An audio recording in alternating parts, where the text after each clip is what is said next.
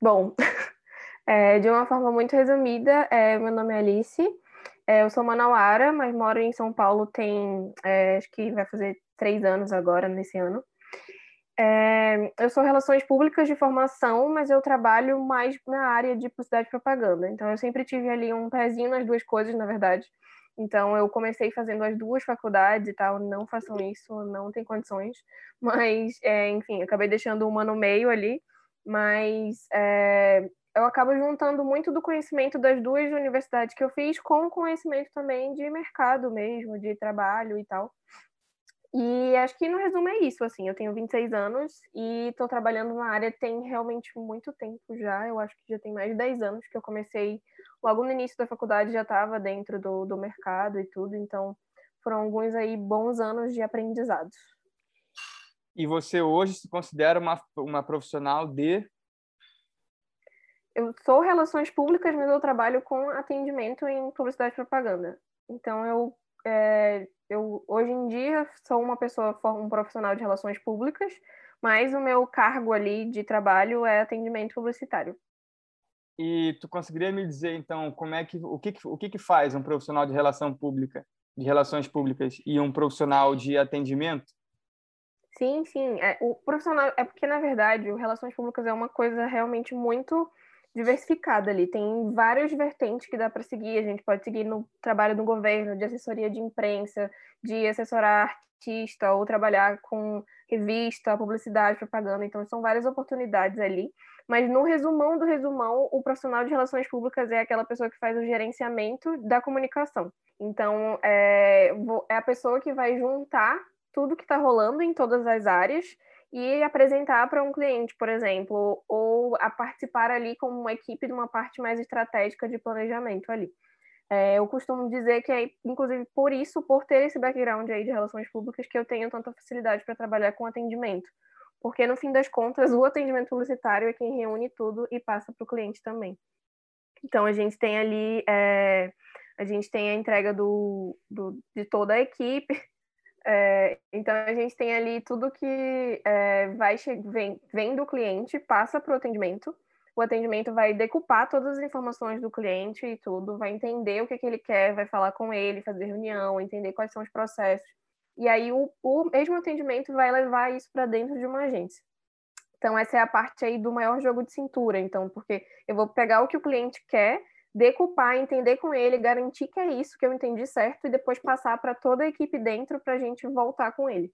Então é um, um processo aí de, de, é, de relação, realmente de relação pessoal, relação humana muito boa, porque a gente precisa entender muito bem o cliente, precisa estar muito a par do que, que ele gosta, do que, que ele não gosta. A gente vai aprendendo com o tempo também, mas é, muitas das vezes, inclusive, eu preciso responder pelo meu cliente. Então, eu realmente preciso estar muito alinhada com o que ele quer, com o que ele quer apresentar, quais são os valores da marca, o que, que eu posso e o que, que eu não posso fazer. Então, no fim das contas, junta muito as duas coisas, tanto relações públicas quanto atendimento, porque a gente precisa saber de tudo do cliente e a gente precisa ter ali esse vai e volta para entregar o melhor resultado. E quando que você acha que é necessário, Alice, por exemplo, é, é porque enfim, dependendo do orçamento, dependendo do tamanho da, da, da marca, etc., né, tem algumas pessoas que preferem fazer tudo internamente, tem algumas pessoas que preferem contratar uma pessoa que é uma espécie de consultor, e esse consultor acaba, enfim, fazendo múltiplas funções e tal. Então, existem diferentes tamanhos, mas quando você acredita, na sua visão, que é, a função da agência se torna um pouco mais é, fundamental assim. Quando que por exemplo uma marca deve contratar é, uma agência ao invés de por exemplo fazer internamente? Por que, que ela não faz internamente? Assim das, experiências que eu tenho com dos clientes a maioria das, das empresas não faz internamente por realmente não ter equipe. Então, a gente sabe ali que a verba de marketing das empresas normalmente é sempre ali a primeira a ser reduzida, a primeira a ser cortada, é, que tem, um, uma, tem que dar uma lutada um pouco mais pelo investimento. Então, é, a equipe normalmente das, das, dos clientes, é, das marcas em geral, é muito reduzida. E tem muita coisa para fazer, muita coisa para entregar, não tem abraço mesmo para que seja feito tudo internamente. Tem, eu conheço muitas marcas hoje em dia, inclusive, que já têm um, é, um in-house e tal, fazem tudo dentro. Mas é um mega investimento, assim. Pensando em, talvez, até na parte mais administrativa mesmo, vale muito mais a pena contratar uma agência é, que vai ter toda uma equipe ali por trás, que vai poder contratar em paralelo também para fazer as coisas rolarem, do que contratar uma equipe para colocar dentro. É, a, agência acaba fazendo o papel de tudo ali também. Então, não é só o papel de entregar um job, mas também é de ser consultora, também de entregar é, é, informação, também de entregar insight. Então, acaba que fica ali facilitando o dia a dia, assim, também eu fico pensando, por exemplo, num fluxo de uma agência um pouco maior, de uma, de uma marca um pouco maior, e no fluxo de uma marca um pouco menor. Os profissionais ou, ou os setores, eles são os mesmos e só vai é, tendo pessoas mais específicas para cada função? Ou as funções é, variam na sua experiência? Assim?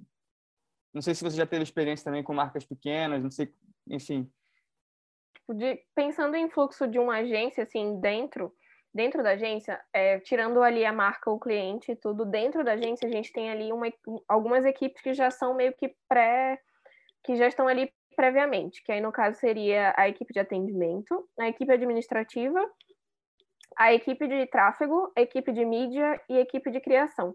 Então a gente e equipe de planejamento. Então a gente já tem essas áreas ali meio que prévias na, na agência que vai mudar muito normalmente ali para quando a gente tiver um cliente maior ou menor, com mais verba, menos verba, é a quantidade de pessoas que está em cada uma dessas equipes. Então, por exemplo, eu tenho, eu já trabalhei com clientes menores. Então, como é, a demanda é um pouco menor, como é normalmente uma coisa mais pontual. Então, se eu tiver um cliente, por exemplo, que queira só que a gente faça a parte de social dele, mas ele não vai investir em mídia, porque a parte de mídia ele já tem internamente, por exemplo. Então, na minha equipe ali vai funcionar o atendimento administrativo e a criação e planejamento. Mídia não vai entrar. Então, é, tipo, já, a gente já tem ali pré-definido quem são cada área, mas dependendo do que a gente fechar com o cliente, dependendo do que vier de verba, de é, definição de escopo e tal, então é muito uma coisa muito conversada. Mas é possível a gente, quando, e quando o cliente é muito maior, tipo, é um cliente muito grande, tem várias demandas, trabalho, por exemplo, com uma marca que é maior agora, e que é, surgiram outras variantes ali dentro do escopo que a gente já tinha. Então, ali eu tenho toda essa equipe que a gente já tem normalmente, mas dentro ali de criação, por exemplo, vai entrar agora TikTok, que é uma coisa que não tinha uma pessoa específica para isso. Então, vai entrar ali uma pessoa no time de criação para ficar exclusivo com isso. Ou então, é, vai precisar de coisa no dia a dia, muito texto, muita criação. Eu vou precisar de pelo menos mais duas pessoas em cada equipe. Então, isso vai depender muito da conversa ali com o cliente e definição de escopo também. Eu tenho uma curiosidade em relação a como surgem as demandas, por exemplo, é, porque eu, eu fico imaginando na, na, possibilidade de ter algum tipo de, de, como é que posso dizer, de pacote, de acordo, de negociação que seja mais a longo prazo. Então, isso eu já entendo que, às vezes, possa partir de vocês é, um, uma identificação de alguma demanda ou um planejamento já prévio, né? já que você já, já tem aí, por exemplo, um contrato de um ano, eu acho que é, é, eu acho que pode ser possível que já parta de vocês, quer dizer, da agência para a marca, uma demanda do que pode ser feito nos próximos passos. Assim como, por exemplo, eu também percebo que pode ter um fluxo de muitas ações pontuais. É, eu tô, enfim, estou falando isso porque eu já, eu já fiz os dois fluxos. Já fiz o fluxo de contrato de, de ano e também já fiz o fluxo de freelancer para uma mesma marca várias vezes. É, e aí, por exemplo, no, na, no caso de ser é, esse pacote mais free, freelance, eu acho que vocês acabam trabalhando com umas demandas mais objetivas. Né? Enfim, como que, como que acontece, como que surge a demanda? Assim, o cliente, a marca chega para a agência é, com um problema e vocês resolvem, ou vocês mapeiam algum problema, é, ou, ou, mapeiam algum lançamento e, e, desenvolvem. Como é que funciona o surgimento da demanda nesse, nesse sentido? É, então, normalmente, é, eu não tenho como falar por todos, por todas as marcas, porque depende realmente muito do cliente. É uma coisa que eu escutava muito antes de entrar na parte de publicidade e propaganda, que eu achava que não, é não fazia muito sentido, mas realmente depende do cliente. Então depende, é, depende de como eles gostam de trabalhar, depende de quais demandas que a gente fechou para entregar. O que a gente faz normalmente, assim, da, da minha experiência de onde eu trabalho agora, é, a gente fecha ali o contrato, beleza, ou seis meses, um ano, sei lá, a gente fechou ali por um determinado período de tempo, e durante todo esse período a gente vai estar tá fazendo os dois caminhos. Então a gente vai estar tá sempre ali é, verificando uma novidade, tendo um insight, alguma coisa que pode entrar, que faz sentido com a marca. Beleza, recebemos um contato mega legal de um evento para apoiar que a gente acha que faz sentido, vamos levar para o cliente também. Então a gente vai estar tá ali sempre no, no always on ali, de sempre estar tá fazendo um material, procurando novidade, procurando o que entregar, entendendo o que fazer. Mas, do outro lado também, a marca normalmente já tem ali um cronograma, normalmente ou é trimestral ou é de seis meses e tal.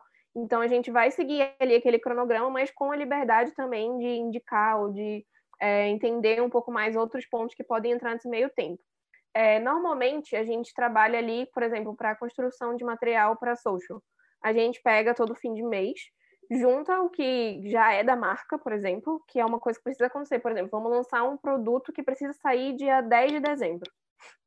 Esse produto já vai estar ali no radar, então a gente já vai estar criando ali produção, já vai estar entendendo o que, que precisa fazer, se precisa de foto, precisa de vídeo, precisa de artista e tudo. Então a gente já vai estar tá entendendo aquilo ali no radar, mas também ali em novembro a gente vai estar tá pensando em outras coisas que podem entrar. Então ali a equipe de planejamento estratégico, a equipe de criação de conteúdo vai estar tá sempre de olho para entender o que pode entrar ou não.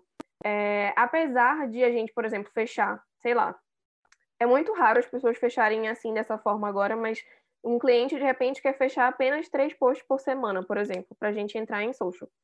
É, e aí ele fechou isso e a, a gente vai fazer exatamente só isso. É, eu acho que falando até de um ponto de vista de atendimento, de fechamento de contrato, de relacionamento com o cliente e tal, não faz muito sentido a gente só entregar o que está no contrato. Então eu acho que é, apesar de a gente, é claro, não fazer mais ou não dar valor para o nosso trabalho e tudo, a gente precisa estar tá sempre ali entregando um a mais, mantendo o cliente interessado, é, entendendo o que, que ele pode trazer é, o que, que, ele pode fazer a mais também, porque é, ele pode entregar uma verba para mim agora, dizer, olha, essa é a verba que eu tenho para os próximos três meses.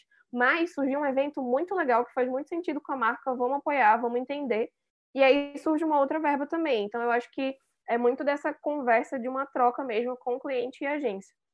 Acho que falando do ponto de vista mais de produção, produção mesmo de, de foto, por exemplo, é, a gente trabalha muito com coisas extremamente pontuais. Então, eu já trabalhei com um cliente que a gente precisava de fazer um, um que a gente chama de run-off show, que é tipo como se fosse uma apresentação de conteúdo mensal ou de mês ou semana. E a gente precisava de material que a gente não tinha em banco de imagem, por exemplo. Ou o cliente tinha um material que precisa ser gravado e tal. Então a gente vai sugerir ali, quando a gente for apresentar esse material, que a gente chama de run-off show, a gente já vai apresentar com as oportunidades de fazer um, um shooting, de fazer uma gravação, de talvez alguma coisa remota, ou talvez um influenciador entrar ali no meio. Então a gente já vai estar tá fazendo sugestão, mas tem muitos momentos também que vai vir o contrário. O cliente vai me trazer uma necessidade. Eu tenho um produto que vai ser lançado daqui a três semanas. Beleza, como que eu faço para divulgar esse material? Como que eu. Aí a gente entra novamente para a equipe de dentro. Então passa ali para o atendimento pelo entendimento e tal passa para a equipe de planejamento estratégico para a gente montar uma estratégia disso, a gente entender como que vai funcionar, o que, que a gente pode sugerir. A gente sugere ali normalmente dois caminhos, no mínimo, porque para o cliente ter opção e tal. Depois vai para a criação, a criação cria o conceito criativo, passa para é, passa para a produção também. Isso é um ponto, inclusive, que eu esqueci. Na hora que eu falei do, da, das áreas, eu esqueci da área de produção, que é uma área extremamente importante, desculpa. É, e aí passa ali do, do, da criação do conteúdo e vai para a produção. Depois que a gente passou pela produção, volta para criação de conteúdo. Eles vão editar esse material, criar os assets, criar os materiais que vão à prova pelo cliente. E aí, por final, a gente passa pela área de mídia, que é para entender a amplificação desse material. Então, beleza, temos tudo pronto. Para quem a gente vai entregar, como a gente vai entregar, como vai chegar nessas pessoas, quantas pessoas a gente quer alcançar que tipo de pessoa a gente quer alcançar, quais, quais são tipo, as segmentações para a gente seguir e tal. Então, é, é um processo realmente todo muito feito em conjunto ali. Acho que não tem como passar sem uma área, assim, sabe? E nesse caso, por exemplo, eu tenho duas perguntas. Deixa eu escrever aqui é, para não esquecer. Um é sobre. Uh... Bom, eu vou já esqueci a segunda, na verdade. Vou, vou, vou te falar depois, eu, depois eu lembro. Mas, por exemplo, eu percebo que existe por parte do profissional, seja ele de qualquer área, seja ele da área de criação de imagem, como eu te falei, de redação, ou enfim, eu acho que principalmente quando é um profissional mais jovem, né, iniciante, é, que talvez não tenha muita experiência ali ainda, ele tem, eu acho que muito a vontade de colocar alguma coisa que tenha o nome dele, que tenha a característica dele. Eu percebo muita gente quando quando está falando sobre equipamento, sobre vídeo e tal, fala essa coisa de ah, mas o equipamento não importa, o equipamento não conta história. Eu fico pensando, cara, eu não sei se o cliente quer que eu conte história, o cliente quer que eu execute tecnicamente muito bem feito o que ele quer, o, o que ele quer, entendeu? Então, é, quer dizer, eu acho que por parte do profissional, é, muitas vezes ele tem a expectativa de contar a história dele, né? E aí, por exemplo, vocês fazem todo, quer dizer, uma agência faz todo esse trabalho, né, de, de receber o briefing, atender o cliente, identificar uma questão e tudo mais, passar por um planejamento, passar por uma, uma equipe de criação. Como que você lida com essa suposta vontade de criação da pessoa? Às vezes você chega e fala, não, eu quero essa pessoa aqui porque ela tem um toque especial dela, ou eu quero que alguém entregue exatamente o que, o que eu quero que entregue. Então, como é que é feito também a seleção desse profissional e o que, é falado para esse profissional no sentido de é, dele entender o que, que ele até onde ele pode criar e o que, que tem que ser feito de acordo com, com o briefing, sabe? Sim, eu acho que é, eu, eu tenho um, um, privilégio de trabalhar com marcas que realmente dão muita liberdade criativa, tanto para agência quanto para produção. Então, é, mas ao mesmo tempo eu já trabalhei com marcas muito restritivas. Então, quando a gente trabalha com uma marca, por exemplo, que é global, que vem que vem coisa de fora, que a gente tem um guideline para seguir, tem coisa que realmente a gente não consegue mexer.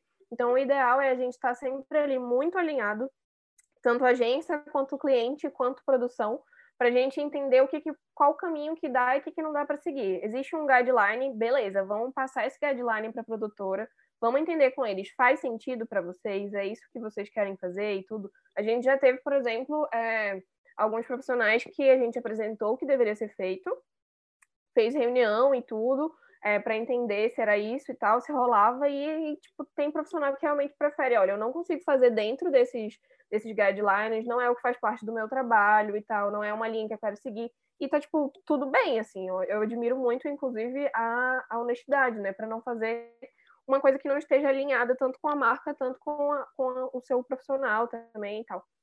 Então, é realmente a gente está ali num, num, num caminho, é, é, é, muito um jogo de cintura mesmo, assim, de a gente conseguir é, acalmar todos os ânimos, entender o que o cliente quer, entender o que a criação de dentro da, da agência, por exemplo, o que a minha criação quer, o que, que a produtora quer, e a gente fazer um conjunto para chegar no resultado máximo. Mas só uma dúvida, só para não perder o gancho. Nesse caso, quando o profissional diz que ele gostaria de fazer ou ele faria de uma forma diferente, ele então é, quer dizer é, é, foi melhor escolher uma outra pessoa para fazer o que ele o que tinha que ser feito ou é, abriu uma liberdade para na verdade fazer uma pequena modificação ali para fazer da forma como ele acredita eu acho que a gente tem, é, a gente, é, eu, por exemplo, como profissional e a equipe que trabalha comigo, tem muito desse, dessa questão de ouvir o outro também. Então, beleza, o cliente, isso acontece muito, inclusive, tá? Tipo, o cliente quer exatamente desse desse jeito, a gente passa para uma, um, uma outra equipe que vai fazer o trabalho e tal, e a equipe fala, hum, eu acho que desse outro jeito aqui poderia ficar muito legal beleza, vamos levar essa proposta, vamos montar uma proposta, vamos passar aqui para o cliente, vamos ver se ele entende, vamos justificar.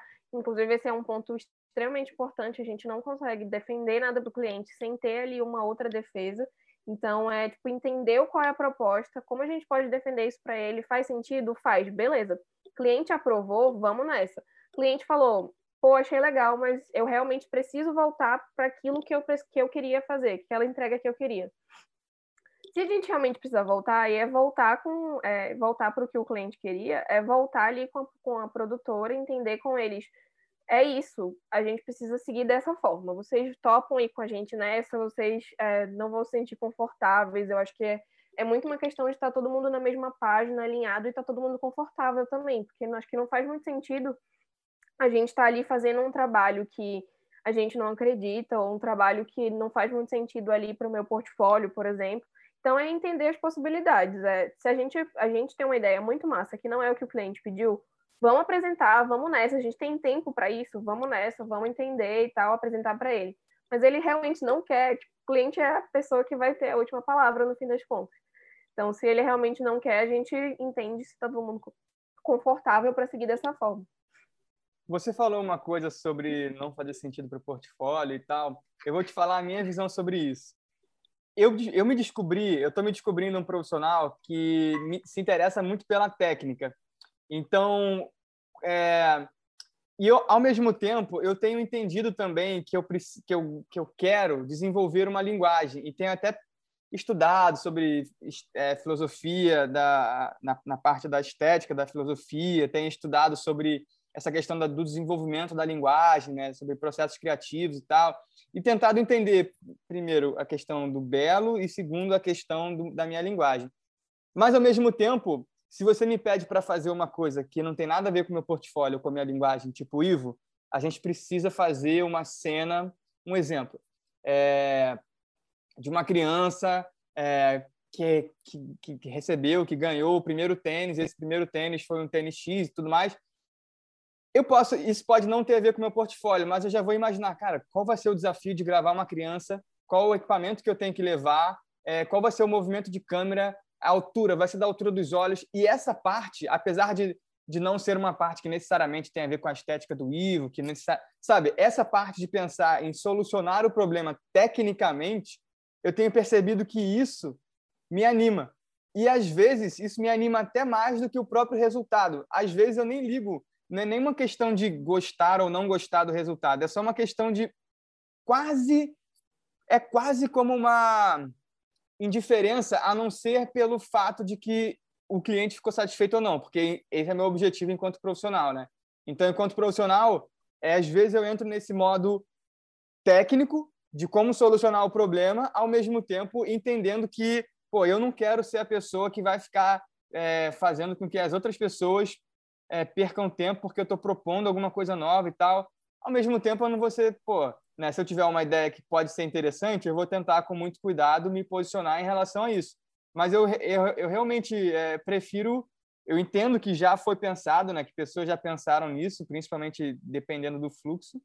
Então, é, essa parte aí do, de pensar se é bom ou não para o meu portfólio, eu não enxergo muito dessa forma, enxergo mais é, pelo, por esse lado técnico e, e, por, essa, por esse meu entusiasmo em me relacionar com essa questão técnica de tipo fazer uma boa exposição, fazer um bom movimento de câmera, entregar uma imagem de, com uma qualidade legal e tal, e enfim, certinho dentro de um padrão que às vezes não fui eu que pensei, eventualmente não é o meu, pode não ser o meu gosto, não ser a minha estética, mas por que não, enquanto um profissional, enquanto um, né, uma pessoa que trabalha é, é, enfim, com marcas e com outras para outras pessoas, por que não entregar o que a pessoa quer sem pensar, né, se vai gostar ou não? Enfim, essa é uma coisa que eu tenho, é, um posicionamento que eu tenho desenvolvido. Mas você falou sobre essa questão em relação ao profissional que executa, mas eu imagino que possa haver também dentro da agência, né, por parte, por exemplo, às vezes do atendimento, que de repente é, também é o planejamento, ou se reúne com o planejamento para fazer um briefing, e esse briefing chega na criação, a criação se propõe a fazer algo diferente, mas o atendimento sabe que o cliente quer de outra forma. Quer dizer, eu acho que isso pode, essa, essa vontade é, de imprimir uma linguagem, de, de, é, né, de, de colocar uma estética ali, eu acho que isso pode existir por parte do profissional e também podem existir atritos aí por parte da equipe interna, né? É, isso você já você já percebeu em algum momento assim uma uma porra cara, vamos lá. Eu acho que eu não fui claro no briefing, porque a galera da agência está fazendo outra coisa e eu sei que. Enfim, isso já aconteceu? Você já percebeu? Sei lá. Sim, é, acho que dois pontos. Primeiro, que você estava falando em relação a tipo, o processo e tal, que às vezes ali até uma indiferença no resultado final e tal. Eu me identifico muito porque eu, na verdade, me divirto muito mais no processo do que vendo o resultado final ali no ar. É, é, não que eu não fique feliz de colocar um job na rua e tal, de entregar, de cliente ficou feliz, putz, fico muito, muito feliz assim mesmo. Mas o processo de criação para chegar ali naquele lugar, eu acho que é o mais importante, assim, de a gente criar junto, entender junto e tal. tanto internamente quanto com, com é, os profissionais que vão estar trabalhando a gente, com a gente por fora e tal. Então, acho que é muito massa, é um posicionamento muito legal de ver ali uma forma de, é, mesmo que não seja o que faz que não é nem que faz sentido, né? Mas mesmo que não seja ali uma coisa que eu já sigo, mas como que a gente pode fazer de uma, de uma forma que faça sentido, que entregue e que ainda assim eu me divirta ali no processo, é que eu tenha ali um prazer de estar fazendo aquele trabalho e tal. Então, acho que isso é realmente muito importante, é um, um posicionamento que acho que a gente tem tentado cada vez mais adotar com os clientes também, de é, beleza, essa galera aqui, por exemplo, não tem, eu faço muita foto de produto, então, tipo, é, não eu, né, pelo amor de Deus, mas, tipo, é, a, minha, a equipe com quem eu trabalho sempre faz muito trabalho de foto de estilo, que é foto de produto especificamente. E aí a gente vai e chega, o cliente que é dessa forma aqui e tal. Essa, eu conheci essa galera aqui, esse profissional que eu achei muito massa, mas não tem experiência com estilo. Mas e se a gente levar ali para aquela galera e entender o que, que eles podem fazer com isso também? Até porque eu acho que é um ponto que eu tento cada vez mais colocar ali, tanto na minha equipe, tanto com quem as marcas trabalham comigo, é a questão realmente de dar oportunidade para quem está crescendo também.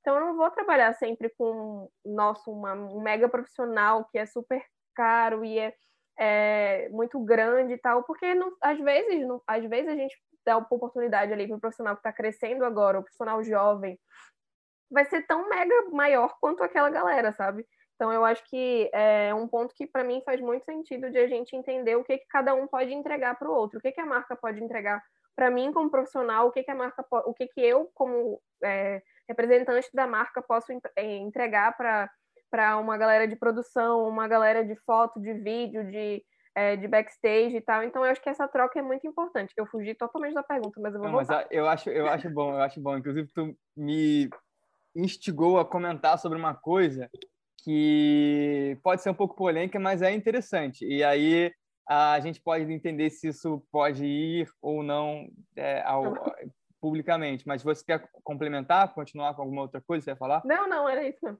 Tá. Então, eu percebo, agora eu vou dar minha opinião sincera aqui e você me corrija se eu estiver errado ou dê a sua opinião.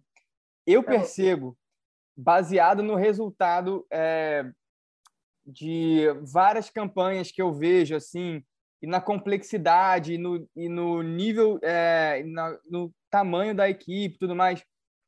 Sendo um profissional é, que tem a visão técnica de como aquilo foi solucionado visualmente, eu acho que existem alguns projetos que são fundamentais é, no ponto de vista de produção, tá? Então, imagina que tudo foi solucionado dentro da agência e vocês contrataram alguém, seja uma produtora ou um profissional, para solucionar o problema eu percebo que existem situações que realmente demandam de uma equipe maior, que demandam de, vamos supor, um profissional muito bom de direção de arte, que vai demandar outros profissionais para concluir o trabalho de direção de arte, que demande o trabalho de um fotógrafo que vai precisar de dois assistentes, mais um iluminador, mais não sei o que lá, que, enfim, que demande um, um, um é, uma produtora ou um produtor, né, demande um monte de gente para solucionar uma imagem. Mas eu percebo também que, às vezes, isso tudo é feito enquanto a entrega poderia ser muito mais simples. Poderia ser feito né, com o fato dos equipamentos estarem se tornando mais acessíveis. Né? E, e também eu acho que com essa questão da, da comunicação está mais aberta. Quer dizer, hoje eu acho que sendo é, um profissional de imagem e querendo buscar informação, eu acho que na questão da realização técnica é possível buscar muita informação é, online. Assim. Então, em relação à entrega, eu acho que, é, às vezes, é, um processo que é super burocrático para atingir um resultado X poderia ser resolvido com uma equipe muito menor, de uma forma muito mais simples. Porém, eu também percebo que quando se trata de um fluxo maior, às vezes nem é muito sobre a questão da, da técnica, né? da, da, quer dizer, da complexidade técnica da entrega da coisa, mas sim é muito mais pelo peso da responsabilidade. Então, quer dizer, se você é, terceiriza essa função para uma equipe que é maior, e, por exemplo, um, uma pessoa da equipe se machuca, ou uma pessoa da equipe tem algum problema com o equipamento que seja, esse trabalho não vai ser interrompido, né?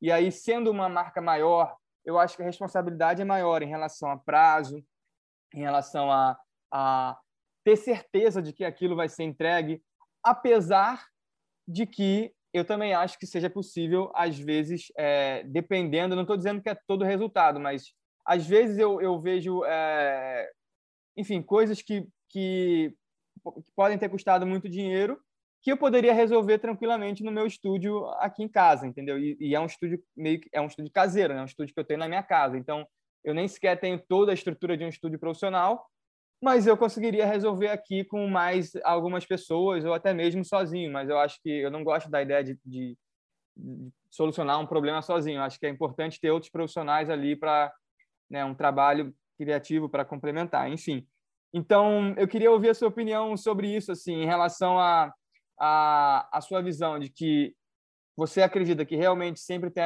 isso daí novamente é uma coisa que a gente pode decidir não colocar e tal se for uma coisa meio delicada mas é, você acha que todo o trabalho demanda realmente uma, uma, uma complexidade maior de produção depois que sai da agência? Ou você acha que, às vezes, cara, é o seguinte: tem uma pessoa lá, um profissional, que vai resolver o problema, vamos tentar terceirizar para ele. É, e, e ver, porque baseado no que ele tem feito aqui, ele consegue fazer umas entregas muito similares ao que a gente quer fazer. E, por exemplo, a gente poderia gastar é, 3x para fazer isso, mas eu acho que ele poderia resolver por um x e meio, sei lá. Enfim, o que que você, o que, que você, qual a sua opinião sobre isso? Cara, eu acho que tem, é, tem trabalhos e trabalhos. Tem trabalho, inclusive, que a gente já não chegou nem aí para uma, uma coisa externa. A gente resolveu ali, é, sei lá, uma pessoa que já trabalha com fotografia de dentro mesmo da agência, pegou ali uma câmera, a gente inclusive isso é uma história real, a gente já pegou ali uma cartolina e fez uma produção ali é, dentro da agência mesmo, fez as fotos, editou e ficou um resultado incrível. Então acho que depende realmente muito de cada de cada trabalho, de cada job, de cada campanha. Então eu tenho ali, eu faço desde ali de uma campanha muito grande que vai passar na TV, por exemplo, que aí acho que foi a, que foi a maior equipe que eu já trabalhei, assim, que tem, tinha muita gente fazendo muita coisa e muita coisa rolando ao mesmo tempo. Mas a gente também já teve ali é uma coisa de social que a gente podia que a gente podia ir resolveu com um influenciador na casa dele. Então, ou tipo, eu mesma na minha casa gravei ali, fiz alguma coisa e tal. É, é pode ser aparecer um, pode parecer um pouco polêmico dizer isso, por exemplo, que eu fiz alguma coisa aqui na minha casa de foto, porque eu não sou um profissional de imagem, de audiovisual. Então, é, às vezes fica ali um pouco de polêmica eu tá ali, eu estou fazendo um, um, trabalho que poderia ser, que poderia e talvez devesse ser feito por um profissional de imagem, mas eu tenho 30 minutos para fazer isso e eu consigo resolver aqui em casa, entendeu? Então eu vou ali é, ver um pouco de informação, eu vou entender, conversar com pessoas que eu já conheço e tal. Eu consigo colocar uma iluminação ali, eu tenho uma grande vantagem que eu. É, eu namoro com um profissional de audiovisual, então a gente está sempre aqui do meu lado. Se tiver alguma coisa, ele consegue me ajudar também e tal. Mas é, tem coisas que podem ser resolvidas muito na, no, com uma pessoa só, com um profissional só. E tem coisas que vão precisar ser resolvidas em pouquíssimo tempo. Então, é, é, tem uma, a gente costuma falar muito de prazo quando a gente vai entregar algum, algum briefing para alguma empresa, para algum profissional e tudo, porque a gente tem um prazo para cumprir e a gente vai precisar de alguém que faça dentro daquele prazo. Então, é, beleza, não consigo te entregar nesse período, não consigo, é, não vai rolar, a minha equipe não vai estar disponível e tal. Beleza, tudo bem, a gente guarda ali e vamos trabalhar em outro momento de repente. E aí, mas tem uma outra galera ali que eu conheço, caramba, são, é um, uma dupla criativa que eles têm um mini estúdio em casa e eles conseguem fazer isso em dois dias.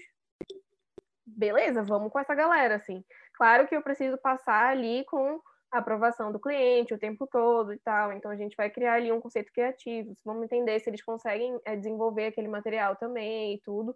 Ou, de repente, é uma galerinha nova que começou agora e são três pessoas e eles têm um trabalho muito legal, uma visão criativa muito massa, mas eles ainda não tiveram oportunidade.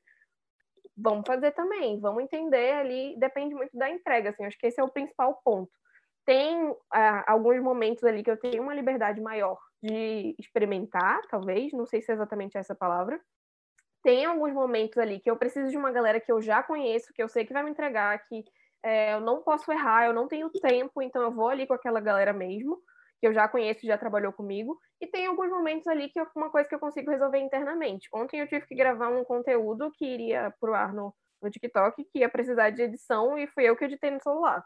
Então, tipo, é uma coisa que eu conseguia resolver ali no momento, beleza, vamos nessa.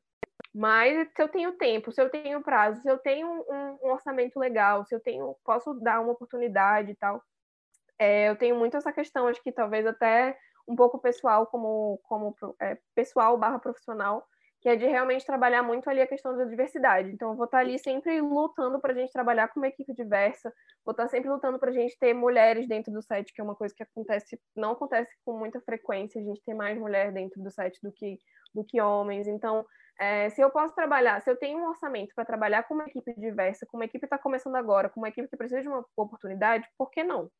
Então, se, é, mas isso aí é um, um, mundo ideal ali também, é um mundo que eu tenho tempo para entrega, então tem uma coisa que vai precisar papum e eu vou ter que voltar para a pessoa que eu sei que vai entregar, sabe? Então, essa, isso, isso era uma dúvida que surgiu aqui na minha cabeça enquanto você estava falando. Esse posicionamento, tanto de diversidade quanto de dar oportunidade, às vezes, a uma pessoa que realmente está ali empolgadão, fazendo é, altos resultados ali.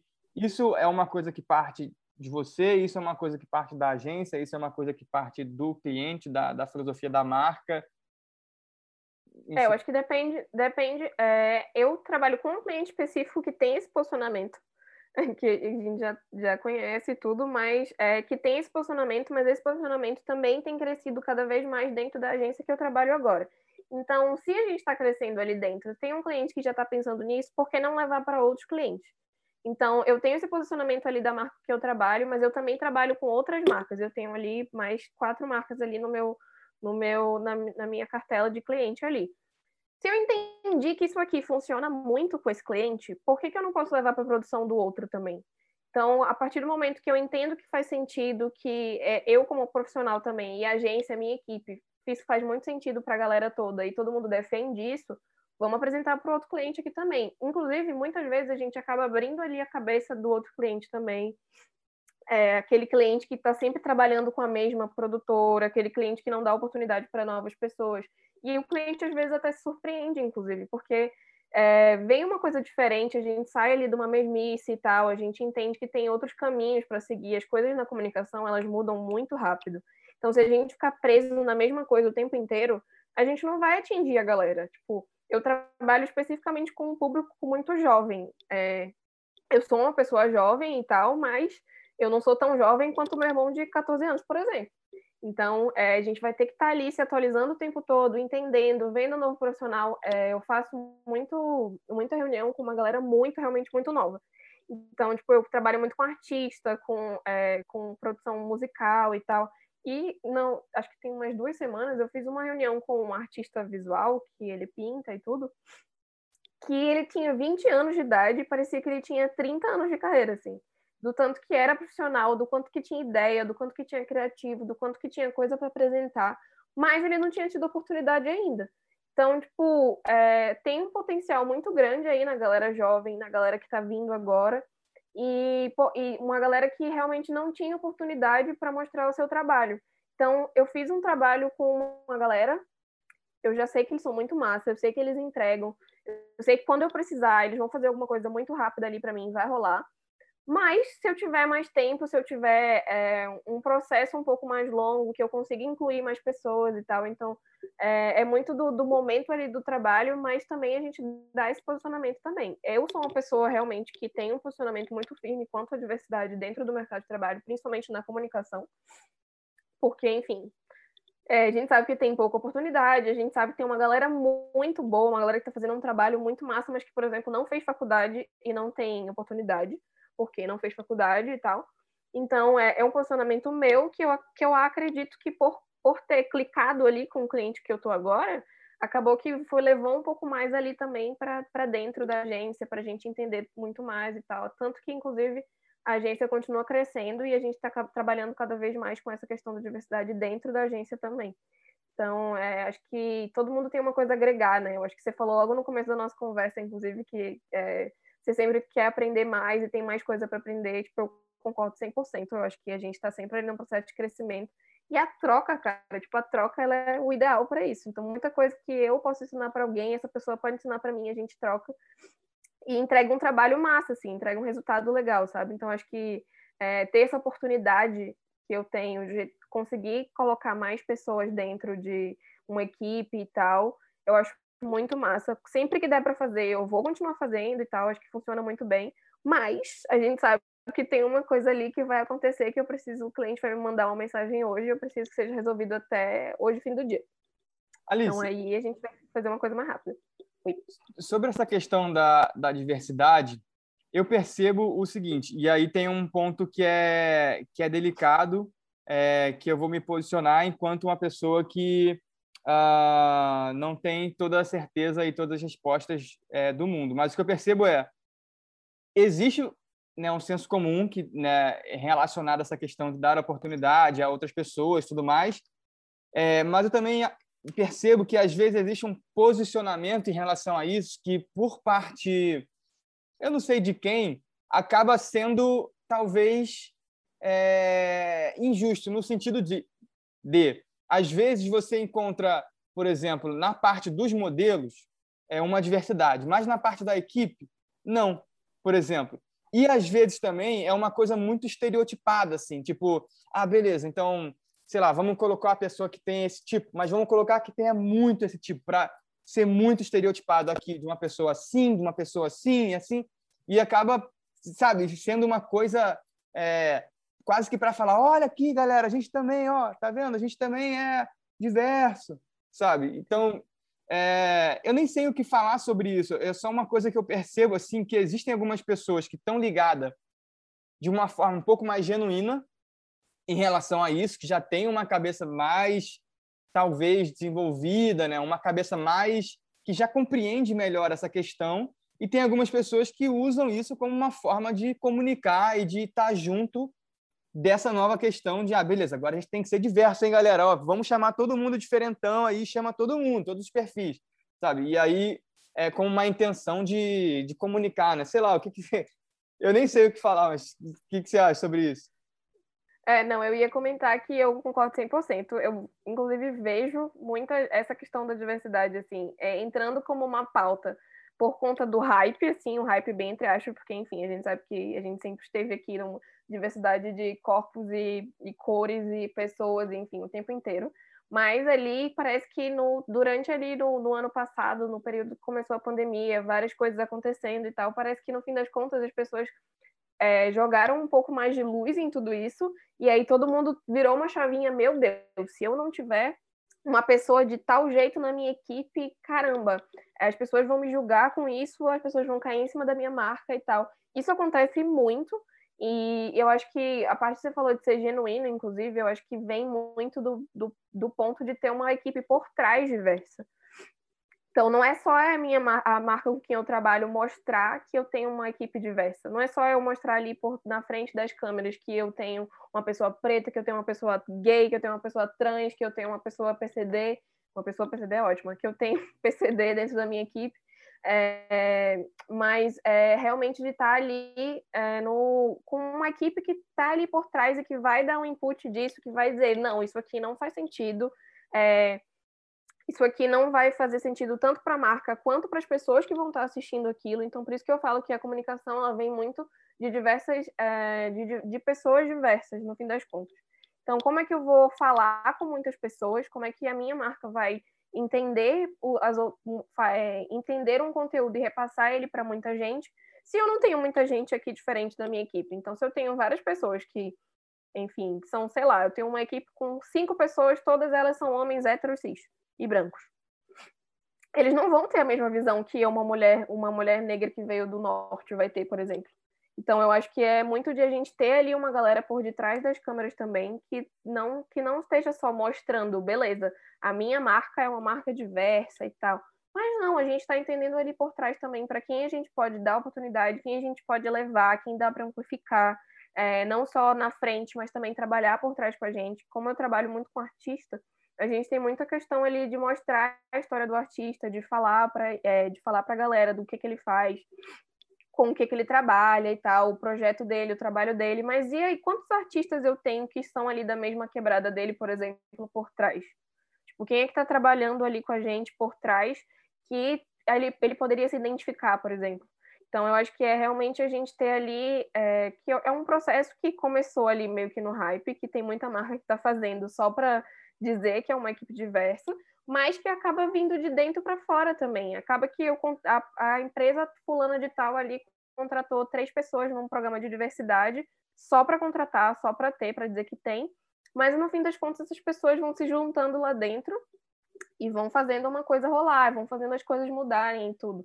Então, eu acho que é muito desse, desse ponto de vista, assim, pelo menos do, meu, do meu ponto de vista, do meu objetivo, porque o meu objetivo é cada vez ter pessoas mais diversas dentro para que a gente possa se juntar e que a gente possa entregar uma, uma comunicação que faça sentido para todo mundo, não que faça sentido só para a galera da classe média alta ou é, que eu não me veja na TV ou que meu, o meu irmão não se veja na TV. Então, acho que é a gente procurar vários pontos ali para não deixar só no estamos fazendo, sabe?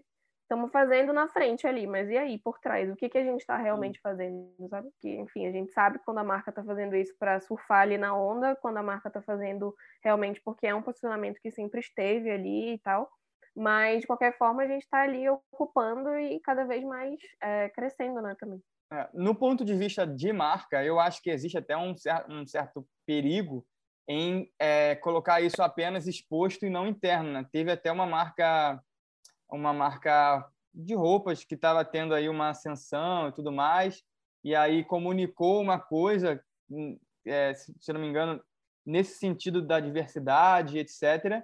E começou a falar, a campanha foi ao ar e as pessoas falaram, galera, não é, não é bem assim não, já trabalhei lá e tudo mais. Então, acho que existe também, né, com essa questão da, da mídia social, é uma quebra de, de barreiras, né? Não dá para ser muito caoseirão, assim, de é, quer dizer, não dá para ser muito mentiroso de querer expor uma coisa é, que você não é, porque é uma mensagem de uma, um, um ex-funcionário alguém, alguém que conhece por dentro pode ser amplificada e tudo aquilo vira abaixo e até é, depor contra. Né? Inclusive, eu acho que isso daria um outro podcast só falando sobre é, é, crise, né?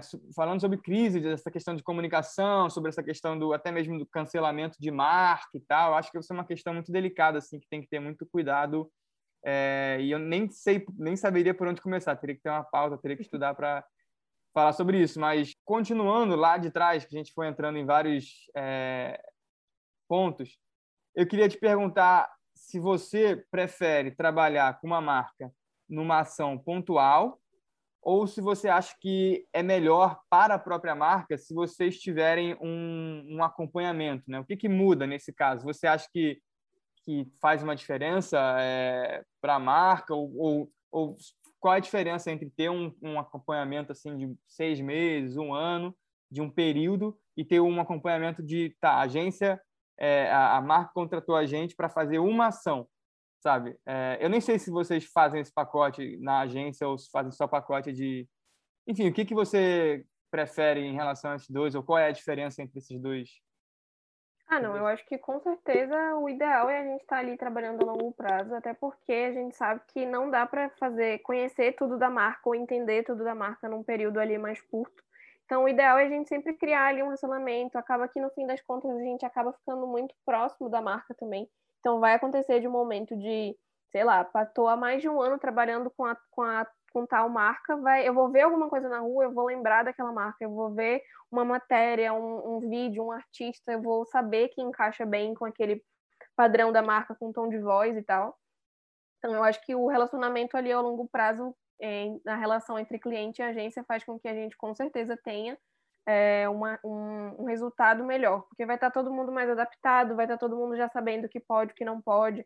Então, tem, sei lá, alguma coisa específica aqui que eu tive uma ideia, mas eu estou há tanto tempo nessa marca que eu sei que o cliente vai me dizer não, não vale a pena perder tempo nisso. Então, eu acho que quanto mais tempo a gente está junto ali, mais a gente vai entendendo mais. Mas a gente já trabalhou também com marcas pontuais ali, que rolou durante, sei lá, um mês, assim, ou foi um evento, por exemplo, que a gente fez a comunicação ali do antes e o depois do evento e tal, rola super bem. a gente sabe que vai ter um trabalho maior, talvez, de ter imersão ali. Então, talvez o cliente vai ter que estar um pouco mais disponível para tirar dúvida, para é, esse vai e volta, assim, para a equipe entender e tal. Então, pode ser que tenha mais um, um vai e volta ali nesse sentido. Quando a gente está muito mais tempo, tem coisa que a gente já vai saber que não vai precisar, que, que a gente sabe que dá para ir ou que não dá para ir, assim, sabe? Nesse, por exemplo, no, em todos os projetos que você faz parte e realiza, você considera que os projetos são ações? Porque é, eu acredito que é, a marca oferta um produto é, e eu acredito também que a, ela é, entende que esse produto pode oferecer algum benefício para o cliente e eu acho que a, a princípio ela espera um resultado sobre esse investimento, sobre essas ações. No seu ponto de vista, todas as ações são ações de venda? Ou, por exemplo, sei lá, são ações de branding, são ações de comunicação, são ações de, de marketing, ou tudo, no final das contas, são ações para vender? Eu acho que, claro, a gente vive ali numa sociedade capitalista, o objetivo principal de uma empresa vai ser sempre a venda, a conversão e tal. Mas eu acho que tem muita coisa que é realmente para criar um relacionamento com o consumidor. Então, se eu trabalho com uma marca que defende, tá, defende, por exemplo, a diversidade que a gente estava falando agora, eu vou procurar formas de me conectar com essa, com essa galera, de me conectar com é, eu falando, no caso, eu marca, assim, no caso, né? é, de me conectar com a galera, me conectar com as pessoas. Então, a gente faz muito trabalho, por exemplo, que a gente chama de awareness, que é realmente o reconhecimento de marca. Então, eu vou ouvir uma trilha, por exemplo, eu vou reconhecer que é um comercial do, da, da marca tal eu vou é, ver uma foto ali, tipo, um pedaço da foto que tem um, um, um, visual que já é um padrão e tal, eu vou reconhecer aquilo. Então, o objetivo é sempre o reconhecimento da marca. O principal, assim, eu acho, independente da venda ou não, que a gente sabe que é ali o, o ponto final que a gente quer chegar, mas independente disso, o principal é ser uma marca reconhecida, que as pessoas com quem a gente quer falar, com quem, quem a gente quer atingir, estejam ali relacionadas e criando cada vez mais aumentando esse relacionamento entre consumidor e marca. Eu acho que principalmente agora, é, a comunicação mudou muito ao longo do, do, de todos esses anos, né? Mas principalmente agora, com essa geração nova, é, o principal é a gente agregar valor. O que, que essa marca vai de, me agregar de valor? O que, que uma blusa vai agregar de valor? O que, que é, da onde vem o por trás dessa marca? Tipo, é muito mais saber como funciona aquilo do que realmente comprar um produto só. É, tem uma, eu tenho lido bastante sobre a nova geração, né? E tudo, a geração Alpha e geração Z, que é uma galerinha muito mais nova. E o maior objetivo deles agora, dessa galera nova, é comprar de marca que para eles fazem sentido. Então isso vai aumentar cada vez mais. As pessoas vão estar cada vez mais preocupadas em se identificar com a marca, não só comprar por comprar, sabe? Então ali entra a questão de sustentabilidade, entra a questão de diversidade, entra questões até mais polêmicas, como o trabalho escravo. A gente sabe que tem marcas que ainda fazem isso e tal. Então, eu acho que é muito de se relacionar. Para mim, eu, Alice, pessoalmente, como profissional, o principal objetivo de uma marca sempre tem que ser o reconhecimento da marca. E aí, obviamente, se a pessoa se identifica muito com a marca, ela vai, no fim das contas, comprar, ela vai continuar falando sobre, ela vai continuar comprando e falando para outras pessoas comprarem também. Então, acho que quanto mais a gente se interligar ali com, com o consumidor, mas ele vai, inclusive, fazer ali uma propaganda meio que de graça ali para gente também, porque vai falar para muito mais gente. Né? Eu fiz uma experiência uma vez no meu Instagram de chegar e buscar as, as publicações que tiveram mais engajamento e mais compartilhamento e blá blá blá. E eu tentei reproduzir essa, essas publicações e esperando que iam ter um bom resultado e não tiveram um bom resultado. E aí eu fico imaginando assim, por exemplo, é, será que existe uma fórmula? Vamos supor, eu não sei se as ações que, que a marca decide fazer ou se a, que a agência decide fazer são baseadas em dados e mesmo que seja, é, eu não sei se essas ações é, vão dar certo da mesma forma que deram em ações em ações passadas, né? Então eu fico imaginando, por exemplo, o trabalho né, de uma equipe inteira, de uma agência e tal, de, de, de né, receber a demanda, fazer o planejamento, faz, passar pela parte da criação, lá, lá, faz e sai tudo bonitão, e o cara, né, por exemplo, o fotógrafo, o videomaker, a pessoa que fez a direção de arte, stylist, faz lá o melhor trabalho e fica super orgulhoso, e no final das contas, flopa. não, não sei. E às vezes uma ação que vocês fizeram super rapidinho, meia hora, tá, tem um resultado que vocês não esperaram, assim, um resultado de engajamento, um resultado de clique no site e tal. Então, é, eu, eu acho que existe, na verdade, aí, é, eu, não, eu não sei, eu posso estar aqui enganado, mas uh, existe uma incerteza em relação ao, ao, ao, resultado, mesmo que ele fique bonito, mesmo que ele saia de acordo com o briefing, mesmo como ele saia como esperado, ou vocês já tem, conseguem ter uma certa previsibilidade assim é, do resultado daquela ação? É, eu acho que vai muito do, do que o, o nosso de conhecer o consumidor, porque se eu entrego, se eu quero testar, eu quero atingir outros públicos e tudo, beleza, a gente pode ir testando, mas eu já conheço, se eu já conheço o meu consumidor, eu já sei do que, é que a galera gosta, eu já sei do que, que a galera, o que a galera curte, vai funcionar e tal, mas a gente sabe que nós somos pessoas e as pessoas vão mudando ao longo do tempo.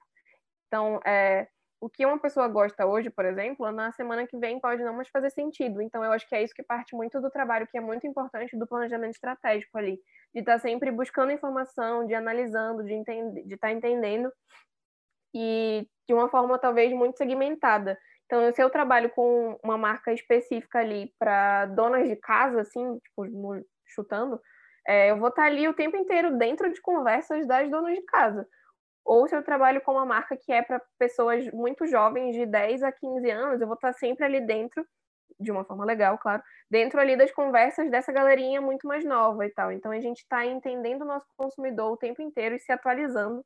É um processo, acho que realmente muito de estar tá absorvendo muita informação o tempo inteiro, de estar tá entendendo, de estar tá procurando sobre o que, que a galera está curtindo. Mas a gente sabe que no fim das contas é isso que eu falei ali no começo, a gente, as pessoas vão mudando, né? Os nossos consumidores são pessoas mutáveis. Então eu posso fazer uma coisa agora que todo mundo ficou da equipe ficou muito feliz com esse trabalho. É, a gente acha que vai super bombar e tal, mas no fim das contas a galera não se identificou tanto. E aí vem um trabalho de pós, que é muito, para mim também é muito importante, que é entender o que, que foi que aconteceu. O que, que foi que as pessoas não curtiram? O que, que foi que gerou um, um buzz ali, talvez não muito, é, muito, não muito legal e tal. O que foi que a gente consegue é, melhorar para os próximos e tudo. Então, acho que o pós, nesse sentido, é realmente muito importante também para a gente colher informação e se munir disso para as próximas produções também. Essas ações que vão ao ar, né? Eu imagino que a maioria delas é, sejam de mídias sociais, de, de, de para as mídias sociais, para a internet, e algumas também para rádio ou para é, outdoor, enfim. Uh, eu acho que é possível você medir ali, vamos supor, se for um outdoor, ah, 30 mil pessoas vão passar por aqui. Se for uma mídia social, ah, tivemos 800 e tantos comentários. Isso é bom, isso é bom e tal, mas é, eu, eu acho que ainda assim posso aqui é, não saber, mas né, posso, enfim, eu acho que é difícil ter ali uma medição exata. Por exemplo, ah, a gente soube que na semana que a gente lançou aquela, aquele, aquele, aquela peça, a gente teve um fluxo no site elevado e tal. Mas beleza, eu posso ter sido influenciado por aquilo naquela semana, mas vou comprar daqui a dois anos, ano que vem, sei lá, comprar no Natal. Enfim, como é que é, como é que é possível medir mesmo? Vamos supor, ah, investimos investimos tanto para fazer cinco peças que foram lançadas nas mídias sociais. Como saber se isso foi um dinheiro inteligente, se isso for um investimento de tempo inteligente ou não. É possível medir objetivamente ou, na verdade, não, cara, é isso, vamos fazendo. A gente viu ali alguns números, é, porque talvez também possa ter alguma ação que possa não fazer muito sentido na mídia social, porque às vezes não é o tipo de coisa que as pessoas costumam curtir e tudo mais, mas de alguma forma pode ter um resultado positivo que também pode é, se direcionado para venda. Quer dizer, é, de repente a marca posta um stories, no caso de vender, sei lá, uma moto. A marca posta um stories, eu compartilho com um amigo, que compartilha com outro amigo, que vê e fala: Caraca, queria comprar uma moto, vou comprar. Então, quer dizer, não foi nenhuma coisa direta, né? Foi uma coisa que. Enfim, como, como medir isso? Então, eu acho que vem aí muito do começo de tudo, né? Ali no, voltando ali para o planejamento antes de começar a produção porque a gente costuma é, colocar ali os KPIs ali antes de começar qualquer produção. Então, qual é o objetivo disso? É, a gente vai fazer essa produção agora. Qual que é o objetivo dela? a gente quer atingir tantas pessoas, 700 mil pessoas, a gente quer é, amplificar essa mensagem para um grupo específico de pessoas, ou a gente quer que toda essa, toda essa galera que está vendo aqui seja convertida, é, seja vire uma conversão de vendas e tal. É, então, acho que parte muito ali da, do, da, do alinhamento de expectativa mesmo. Então, a gente entender qual que é o objetivo de tal campanha e, e para poder a gente fazer a medição no pós. Então, quando a gente trabalha com social, principalmente, a gente faz ali meio que uma estimativa do que, que vai, é, do que, que a gente vai trazer de retorno. Então, eu fiz um investimento ali de, sei lá, 10 mil nessa produção, que ali é foi um investimento. Esse investimento, o que, que eu quero trazer, o que, que eu quero que venha de retorno para o cliente com isso, retorno para a marca?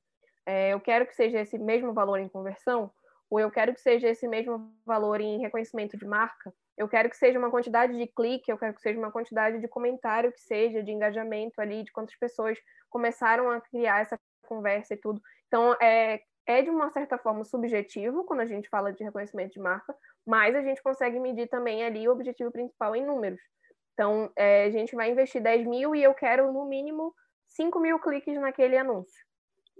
Esse aí é, é uma estimativa que a gente fez ali no começo e a gente vai rever no pós se foi um sucesso o sucesso vai, o sucesso de cada campanha vai, de, vai depender muito ali do que, que a gente definiu como KPI no começo. Então, eu acho que é muito de a gente é, manter ali o pé no chão. A gente costuma fazer, inclusive, nossas estimativas um pouco abaixo do que a gente é, do que a gente precisa, o que a gente quer e tal, porque a gente sabe que se a gente é, passar ali daquele material é um lucro. Então a gente está passando do passando do lucro entre aspas, né? Não de dinheiro em dinheiro, mas tipo, do do sentido mesmo de a gente ter passado, ultrapassado o que a gente estava esperando alcançar. Então, eu acho que é, eu volto ali na importância do, do planejamento antes de começar uma produção. É, o, a produção em si, ali no meio, é o que é o, o, agora que a gente vai ter que estar tá fazendo, mas o pré e o pós são essenciais para a gente definir se foi uma campanha que fez sucesso ou não primeiro ali no, no, no, pré, entendendo qual é o objetivo dessa campanha, e ali no pós, analisando se o objetivo que a gente colocou lá no começo fez sentido e tal. Mas isso, assim, falando de uma perspectiva extremamente de como eu trabalho agora, de como a gente trabalha, existem marcas, inclusive, que têm outros tipos de. É, outros tipos de, de medição e tal. Inclusive, tem marca que coloca ali na tua mão uma campanha e eu quero que essa campanha me faça vender 500 produtos beleza, como que a gente vai entender o que, que a gente pode fazer para chegar nisso, para depois a gente medir e mostrar esses resultados para o cliente também. Então, é, é, realmente entender ali o objetivo principal para chegar, alinhar essas expectativas. Acho que alinhamento de expectativa é uma frase que qualquer atendimento vai sempre dizer muito, porque a gente precisa é, mexer ali nos ânimos de todo mundo, fazer um jogo de cintura para entender o que cada lado quer e o que, que a gente vai entregar no final das contas. Vamos supor que você está contratando é, uma pessoa e levando em consideração que essa conversa, a princípio, pode fazer mais sentido para a galera que, enfim, talvez esteja tenha menos experiência com o fluxo de, do que acontece antes do post. Então, pensando uhum. nisso, imagina que você contrata uma dessas pessoas que você viu que tem oportunidade, é, aliás, que, que tem um talento, mas não tiveram oportunidade. E aí talvez essa pessoa tenha, esteja cheia de, sede para imprimir uma estética que ela vem desenvolvendo tudo mais. Ou pode ser que ela esteja cheia de sede para outras coisas, mas na verdade ela, não, ela pode não ter clareza do que é para você é bom. Tipo, o que, que para você é bom? Às vezes ela não tem essa clareza, ela só pensa é, no que, que ela quer entregar, mas ela não pensa o que, que para você é bom. Então, sendo você é, a, o, o cliente né, dessa pessoa, a pessoa que vai contratar esse profissional, uh, o que, que você é, diria que espera dele? É, eu acho que aí vem muito da questão do briefing mesmo, da entrega do briefing. É, eu preciso que você me entregue, sei lá, três fotos de, de produto que estejam dessa tal forma.